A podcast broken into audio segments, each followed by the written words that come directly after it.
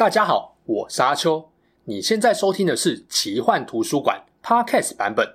如果你想要观看有搭配精美图片与文字的影片，欢迎到 YouTube 上搜寻奇幻图书馆。诚挚邀请你订阅我们的频道哦。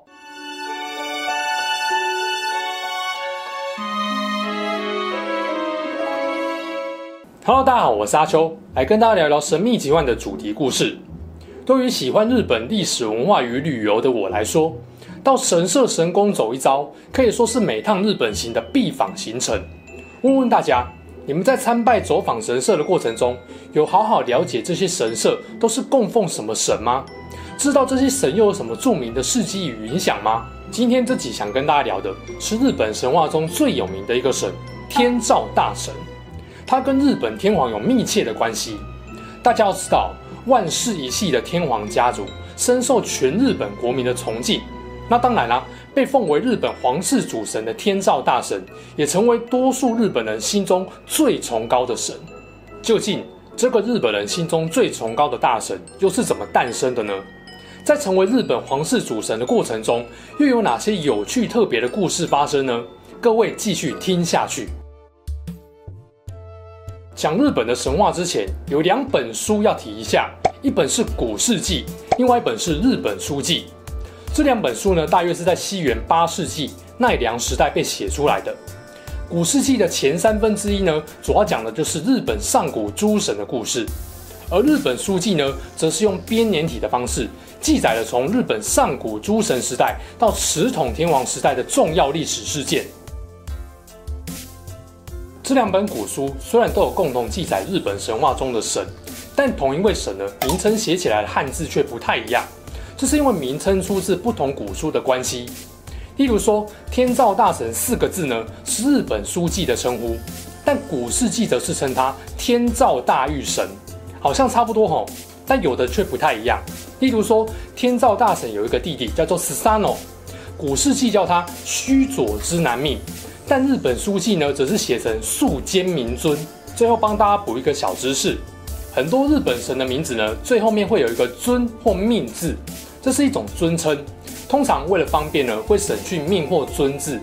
例如说须佐之男命，就直接叫他须佐之男了。进入正题，来讲天照大神的故事。根据古事记的记载，日本神话中有三贵子，他们是伊邪那岐所生的三个神。老大就是天照大神，这个天照大神呢，是男的还是女的？坊间其实有不同的看法，但因为在日本书记中，弟弟须佐之男叫他姐姐，所以呢，天照大神一般被认为是女神。不过这边有个很有趣的点是，生下三贵子的伊邪那岐是男的，诶，为什么明明是男性却会生小孩呢？这边就要稍微讲一下天照大神的老爸的故事了。别担心，我不会歪太久的。在日本神话中，所有的众神八百万神都居住在高天原这个地方。高天原中呢，地位最高的是造化三神。碍于篇幅跟主题呢，我这边就不特别详细解释。总之呢，就是众神中的一位伊邪那岐，还有他的妹妹伊邪那美，接受了天神的命令，准备开天辟地，创造世界。为了达成这个重要的任务，伊邪那岐跟伊邪那美这对兄妹结婚了。是的。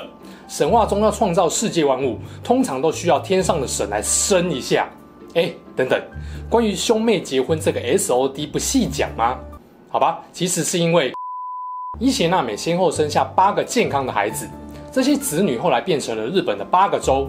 看起来创造世界的任务似乎很顺利，但是啊，命运捉弄神。伊邪那美在后来生火神的时候呢，因为难产不幸被烧死了。于是呢，他的欧尼酱老公一怒之下就把刚出生没多久的火神给杀了。真情爱妻的伊邪那岐不舍他的 Imoto 老婆受苦，所以呢，一路追到了黄泉国，想再见老婆一面。经过了一番努力，伊邪那岐终于遇见了老婆，不过还只是听见声音，没看到人就是了。伊邪那岐废话不多说，开口就要亲爱的老婆跟他回高天原。大哥，这里是黄泉耶，不要为难你老婆好吗？伊邪那美想了想，就说。那你等我一下，我去换个衣服。换好之后呢，我就去找黄泉之神商量看看。不过呢，我换衣服的时候，你绝对不能够偷看哦。打咩？正常来说，夫妻要互相尊重。伊邪那岐不该做任何变态的举动。但故事总要来点波折。如果不偷看，就没有后来的故事发展了啦。所以呢，伊邪那岐还是忍不住偷看了。不看还好，一看赫然发现他老婆全身溃烂，吓到他尿急抖了好几下。他无法忍受老婆丑陋身躯带来的恶心感，惊吓之余呢，头也不回的就使尽全力要逃出黄泉国。喂，这老公也太现实、太无情了吧！刚刚还满腹期待要带老婆回家，结果现在一秒放生，跑得比新干线还要快。伊邪那美知道老公没有信守诺言，还用一种极度嫌恶的态度要远离他，悲从中来，由爱生恨，决定追杀他的阿娜达。最后呢，伊邪那岐用计逃出了黄泉国，并用大石头把阴阳交界路给封住，终止了这场黄泉大逃杀。好不容易逃出升天的伊邪那岐，到了日向国的菊小户阿波祇园休息。为了洗净在黄泉国沾染的晦气，他找了一条河洗澡。上岸后呢，伊邪那岐准备洗脸，就在这个 moment，三桂子被生出来了。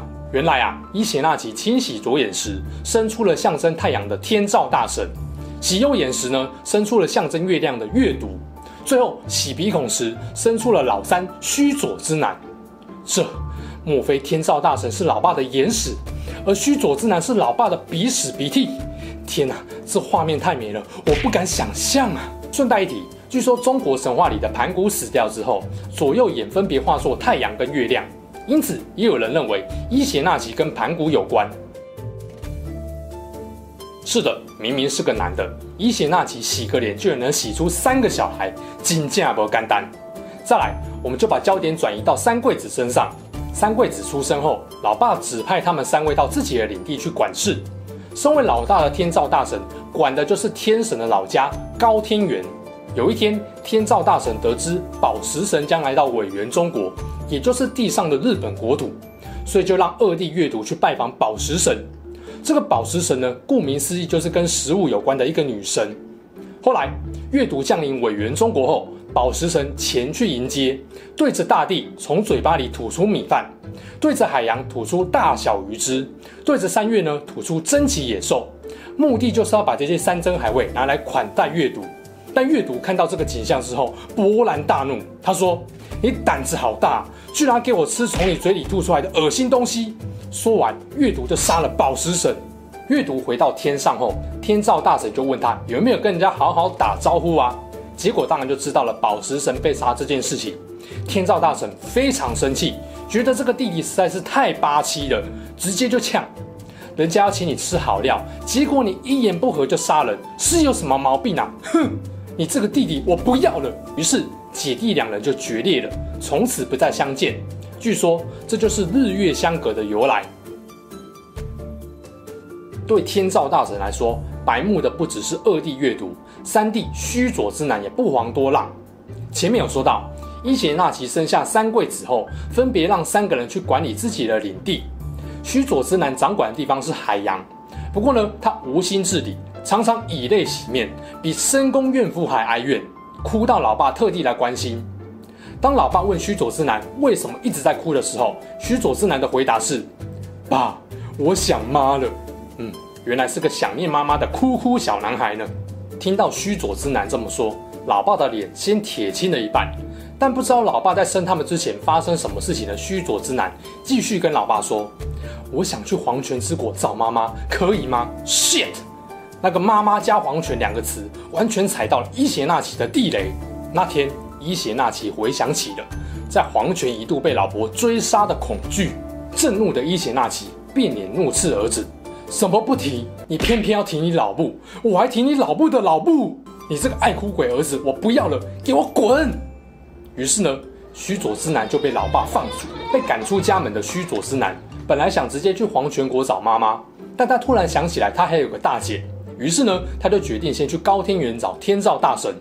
不过，须佐之男的神性暴力无常，导致他在行走时，山川大地都剧烈震动，所到之处水干草枯。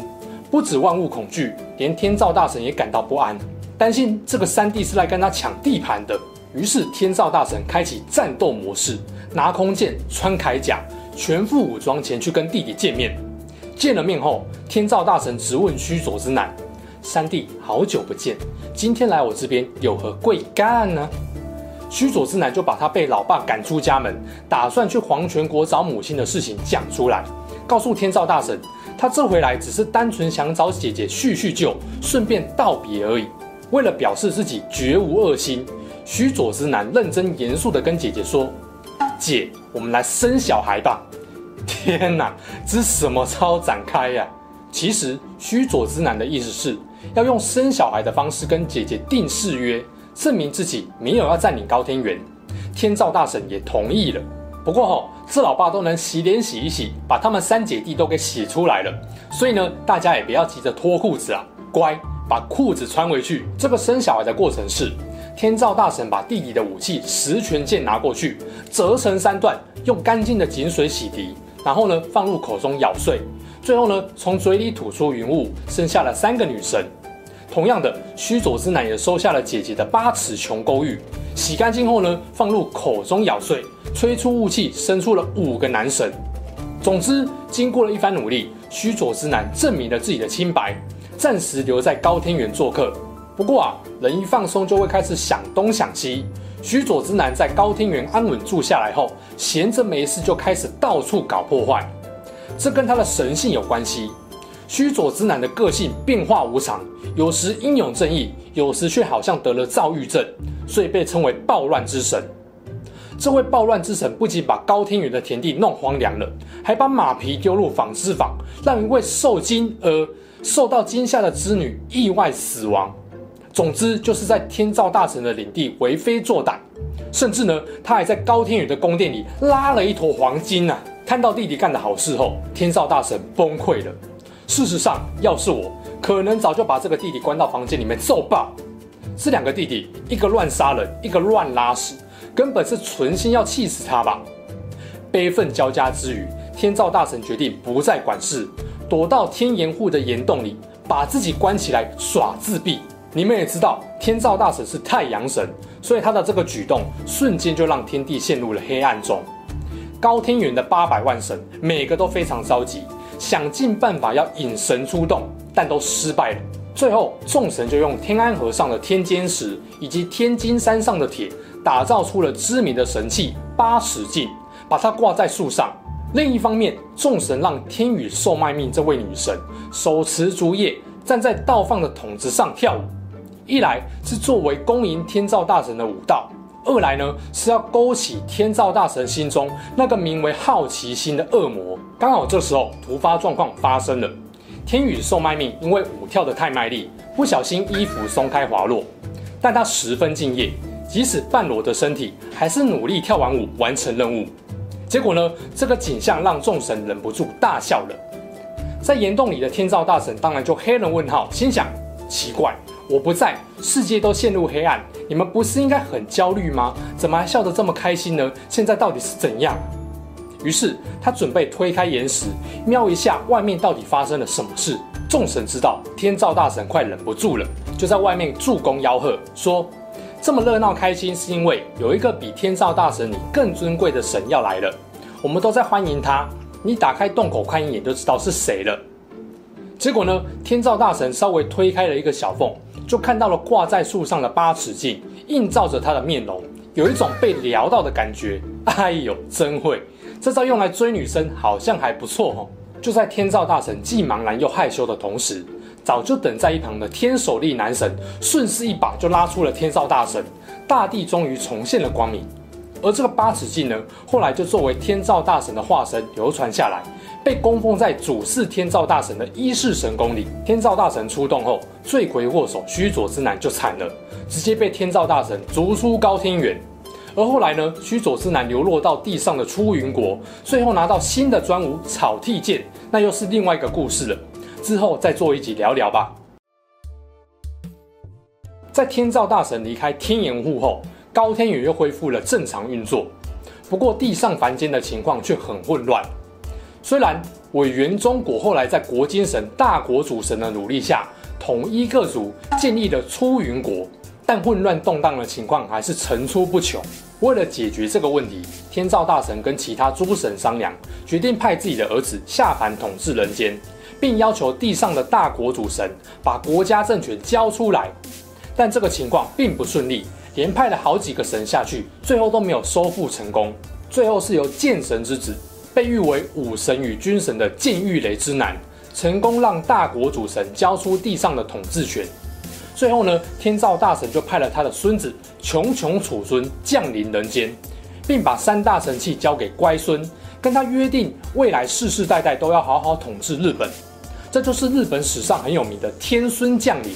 而日本第一代天皇神武天皇就是天照大神孙子的孙子，也因此就诞生了天皇是天照大神后裔的连结了。听完这集故事，相信大家对于这个日本皇室主神有更深的了解了。如果到日本旅游，想要去参拜天照大神的话，就不能不去位于三重县的伊势神宫了。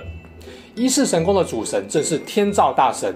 也保存着象征日本皇权的三大神器之一的八尺镜，是日本所有神社中地位最崇高的，没有之一。另外，因为是日本家喻户晓的神话，很多日本大众文化都有天照大神的影子。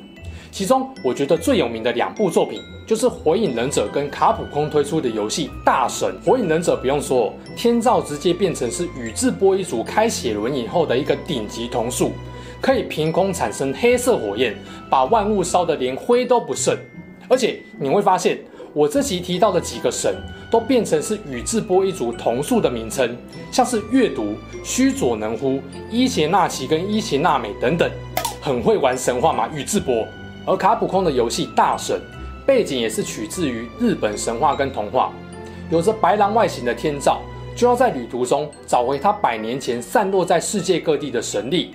并重新封印八岐大蛇。这款有着浓浓水墨画风格的游戏真的非常好玩。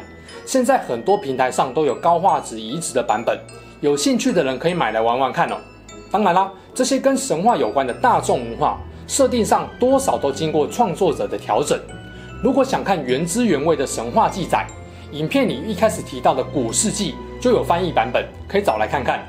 如果没有时间读呢，那么开一点二五倍速看一下奇幻事件簿的影片，也是个很不错的选择哦。好啦，这期事件就说到这边。如果你喜欢我们分享的故事，记得订阅我们频道，也别忘了打开小铃铛。你的订阅、按赞与留言就是我创作的最大动力。